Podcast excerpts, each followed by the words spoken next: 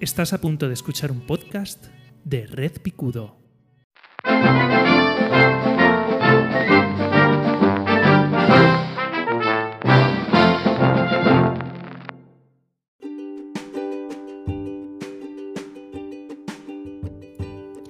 Bienvenidos, bienvenidas a un nuevo episodio de Mi opinión no demandada. Yo soy José Baeza y eh, antes de ayer publiqué Josebi, ¿qué haces? Pues yo estoy haciendo mis historias. Em, porque es que yo que en mis tiempos libres suelo ver bastante YouTube, eh, no veo, intento mantener un patrón de uso de YouTube sano, no, alerta de spoiler, no siempre lo consigo, pero intento eh, ver cosas que de verdad me aporten, que me resulten interesantes, que me lleven a la reflexión y que me lleven a sacar conclusiones, independientemente de la bondad de esas conclusiones. Bueno, ayer vi un vídeo de eh, un vídeo bastante antiguo ya, en esto de Internet eh, más allá de seis meses es antiguo, bueno, pues este vídeo tiene cuatro años, es prepandémico, ¿vale? Eh, podríamos acuñar un nuevo término, ¿no? Igual que antes de Cristo y después de Cristo, antes de la pandemia, APDP, ¿vale? Pues en el año 4 AP, Simon Gertz, Simon Gertz es una ella no es ingeniera, podríamos decir que es inventora, porque ella dice que no ha estudiado ingeniería, pero es una, es una persona, es una mujer, eh, creo que estadounidense, que eh, hace máquinas inútiles, ¿vale? Máquinas inútiles, robots inútiles, podríamos decir, eh, y tiene una charla TED muy interesante hablando de por qué deberíamos hacer máquinas inútiles, ¿no? ¿Por qué, por qué deberíamos hacer, de hecho, cosas inútiles, ¿no? Y ella explica en su, eh, en su charla TED, además no es una TEDx, ¿vale? Las TEDx son charlas TED eh, que tú de forma particular en tu pueblo puedes montar Mm, igual tienes que pagar una licencia por utilizar la marca TED, pero eh, las TEDx son, tú quieres montar una charla TED, puedes montarla, tú me pagas y tiras para adelante, y luego están las charlas TED normales, que son, digamos, las oficiales, las organizadas por, eh, por, por la central, digamos, ¿no? Creo que es algo así. Si no, tampoco es interesante para lo que quiero decir. Bueno, pues habla de mm, que ella, cuando estaba, ella se, graduó en el instituto con la nota más alta de su instituto, tiene pinta de ser eh, una tía súper, súper inteligente, eh, con mogollón de ideas. A mí me gusta muchísimo el canal, eh, es de estas youtubers mm, prepandémicas que marcaron el ritmo de cómo es montar un buen canal de YouTube interesante, con contenido que te lleva a la reflexión y cambia cosas dentro de ti. Y luego vino todas las redes sociales tipo Instagram, TikTok y los shorts para eh, convertirse simplemente en contenedores de personas que hacen doom scrolling, ¿vale? Pero bueno, ese es otro tema. Eh, sigue habiendo youtubers de los buenos, como por ejemplo Álvaro Wasabi, ¿no? que hace temas de divulgación de, cine y de, los entresijos del cine y tal. ¿no? Bueno, pues eh, Simon Gertz, creo que se llama así, eh, o se pronuncia así, eh, habla, o sea, pone, hace vídeos de he construido una historia, una máquina para despertarte automáticamente dándote bofetadas. ¿no?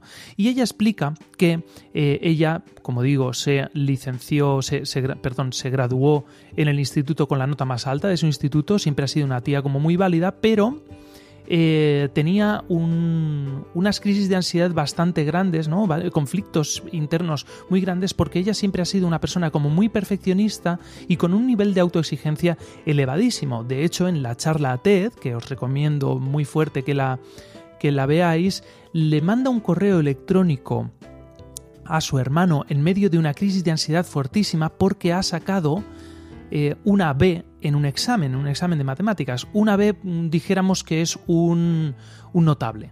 ¿Vale? En el sistema americano, desde la F, que es muy deficiente, hasta la A, que es el sobresaliente, pues ahí están ABC aprobados, eh, D, E, F suspensos, ¿vale? Pues una B es un notable, que no está mal, campeón. Bueno, pues ella le manda un correo electrónico eh, directamente en, una crisis de ansiedad porque diciéndole que no vale para nada, que ha bajado su rendimiento y, no vale para nada. ¿no?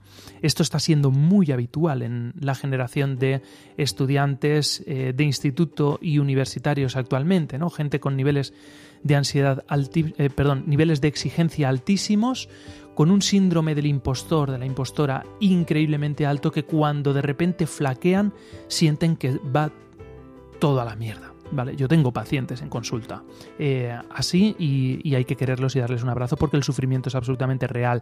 No son, no son gilipollas que dicen, ah, claro, es que no sé qué, no sé cómo. Cuidado, de esto, es, este fenómeno es muy real, muy real. Bueno, pues eh, ella, Simón, eh, permíteme que te trate por tu nombre de pila, Simón. Eres, eres una persona maravillosa eh, y tu canal es un ejemplo.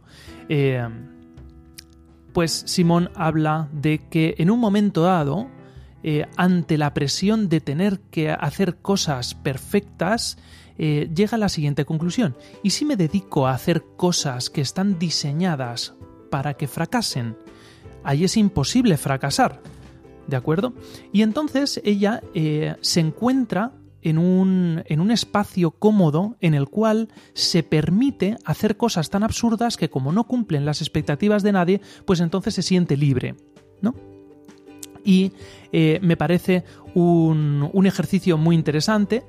Eh, al final hay que llevar mucho cuidado porque esto como hobby para los comunes de los mortales está bien y lo que pasa es que esta chica es una tía es absolutamente excepcional y en un momento en el que el campo estaba por, conquistar, consigue eh, colocar un canal de YouTube absolutamente eh, interesante, como digo, mm, en un terreno por explorar y, ella, por ser pionera, se hace un hueco. Ahora estoy convencido de que hay cientos de miles de canales de gente haciendo cosas absurdas con un nivel de competencia increíble.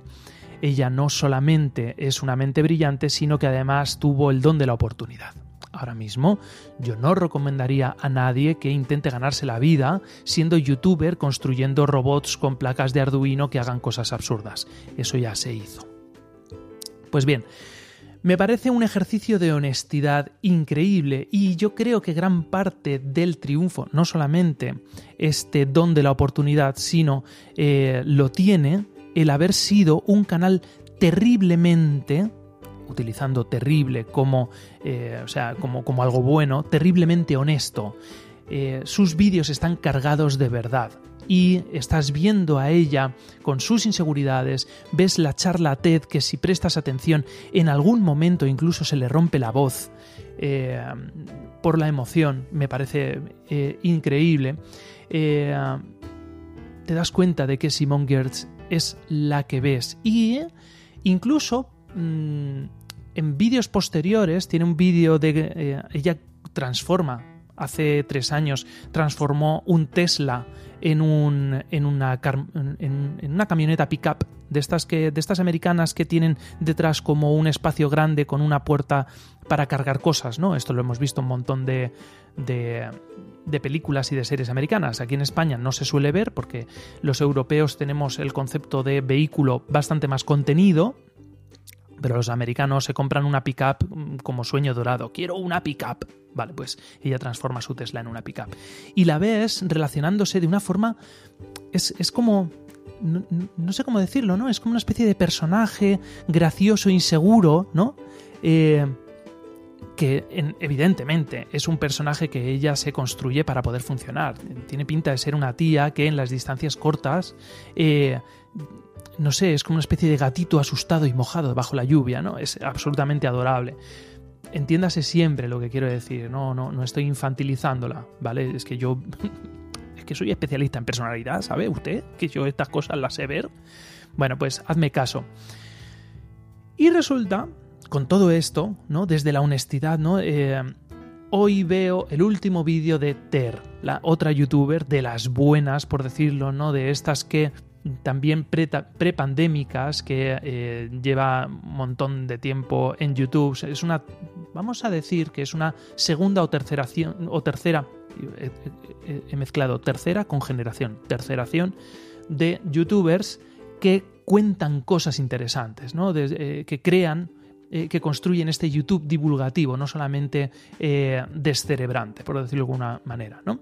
Pues bien, cuenta en el último vídeo suyo, Ter, una tía que de un tiempo a esta parte ha roto todas las normas de internet porque ya yo creo que ya se la sopla todo muchísimo en plan de para poder meter anuncios en, en un en tu vídeo tienes que hacer más de 10 minutos y ella lleva como un par de años o así o un año y pico haciendo vídeos de 6 minutos. Ella habla y cuando tiene que cortarlo corta. Y hace vídeos de 6 minutos. No tiene ningún sentido desde el punto de vista de la monetización. Yo creo que ella va por sponsor, con unos niveles de producción altísimos.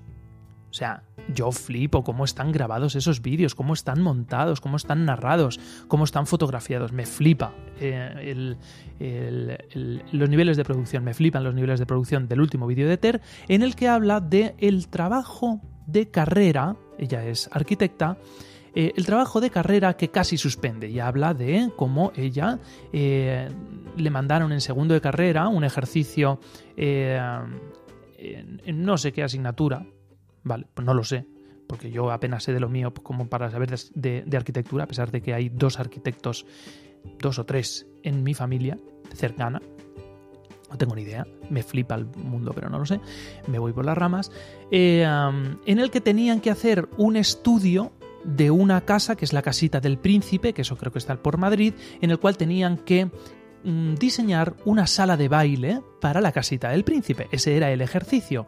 Y entonces parece ser que ella, eh, que, se descubre también muy insegura, este tipo de patrones empiezan a verse como, repetidos, eh, eh, se toma muy en serio la tarea, no tiene ni idea de usar ordenador, hará pues 10 años, ¿no? y dibuja mucho a mano, dibuja muy bien, eh, y construye, idea una, eh, una especie como de formaciones orgánicas en torno a la casa, una casa que es muy cuadrada, es del mismo...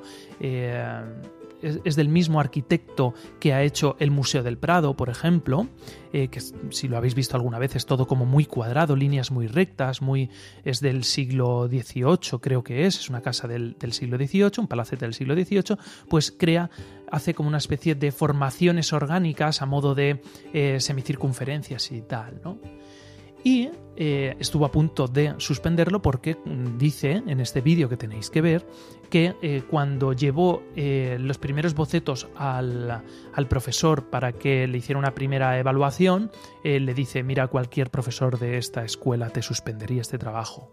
Vale, porque es algo que no tiene ni pies ni cabeza lo que está haciendo tal. Entonces ella se hunde un poquito y tal. Pero en un momento dado se repone y eh, lleva adelante ese proyecto, hace una serie de cálculos de estructuras, de mierdas, empieza a investigar cómo hacer las estructuras, crea eh, una maqueta de niveles, de cartón y no sé qué, hace una maqueta en papel de lo que ella quiere construir, aprende a usar AutoCAD, aprende, hace unas investigaciones matemáticas y tal, y cuando presenta el proyecto a la clase, el profesor le pregunta, ¿pero tú has hecho todo esto? ¿No? Dice ella en el, en el vídeo, porque, y ella dice en el vídeo también, el profesor yo creo que no se esperaba que llevara su proyecto a último término, ¿no? O sea, que se implicara tanto en el proyecto, que lo hiciera suyo y se lo tomara un ejercicio de, clase, que igual era para aprobar la asignatura, ¿no? El ejercicio tipo examen, eh, lo llevara a último término, ¿no? O sea, que, que se implicara con absoluta honestidad en lo que está haciendo. Y es un patrón que se repite con eh, Simon Gertz, ¿de acuerdo? Y yo creo que ese nivel de, honestidad, ese nivel de implicación, es un valor que hay que eh, poner en la palestra, ¿no? Eh, yo tengo, yo como podcaster, suelo hacer proyectitos de mierda, ¿de acuerdo? Eh, mi opinión no demandada es un podcast de mierda. Eh, ok Boomers es un podcast de mierda. Eh, entendido como un proyectito sin demasiado ánimo a transformar la vida de nadie, ni de hacerme famoso, ni nada. Yo lo he dicho un montón de veces. Mi profesión es ser psicólogo, yo soy psicoterapeuta, yo me implico en mis pacientes intento ayudar a la gente que acude a consulta y tal, pero luego el tema del podcasting, por ejemplo, es algo como muy, como muy accesorio. El hecho de que yo me haya apuntado a clases de ukelele es algo como muy accesorio, pero me tomo en serio mis clases y me intereso y veo vídeos de ukeleles intento eh, que eh, el acorde me salga bien, que una cuerda no, se, no salga muteada, sino eh, intento aprender, no solamente eh, ponerme tutoriales en YouTube e, intentar replicarlos, sino aprender de música. Yo tengo un compromiso muy grande con el aprender las bases musicales, por qué en los rollos de las cuartas, las quintas, ¿no? Estas cosas. Eh, me he comprado un ukelele que tiene una madera de coa, de no sé qué, que eso es un árbol que de, de Hawái, no sé, yo qué sé, ¿no? Eso no sirve absolutamente para nada, pero yo me implico personalmente de forma honesta con lo que estoy haciendo. Y yo creo que ese tipo de cosas, en un mundo en el que cada vez eh, nos dedicamos más a consumir, consumir, consumir y sobrevolar de forma superficial lo que hacemos, yo creo que hay que ponerlo en valor, ¿no? Eh, es transformador para la persona y yo creo que cuando observas un producto que está hecho con responsabilidad, con honestidad, eso se nota, eso, ese producto al final destila, se destila, ¿no? Y, como que lo hueles, ¿no? Este producto a lo mejor no es bueno, pero es, hay mucha verdad en este producto.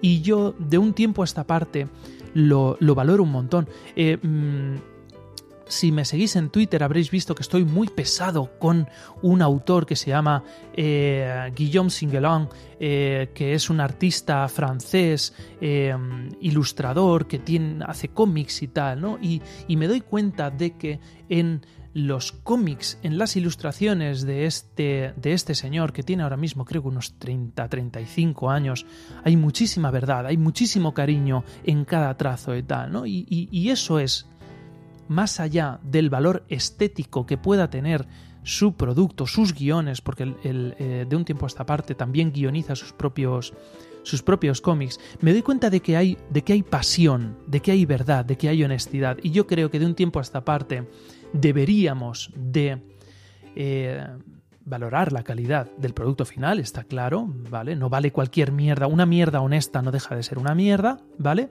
Pero, como mis podcasts, eh, pero yo creo que mm, deberíamos atender a el alma, por decirlo de alguna manera, que hay en las cosas que consumimos. No, no todo debería ser fast food, no todo debería de ser de eh, eh, consume, olvida, repite. ¿No? O sea, hay cositas pequeñitas que están hechas con muchísimo cariño. Pues vamos a aplaudir esas, esas cositas, ¿no? Vamos a apoyarlas, vamos a ponerlas eh, en escena, ¿de acuerdo?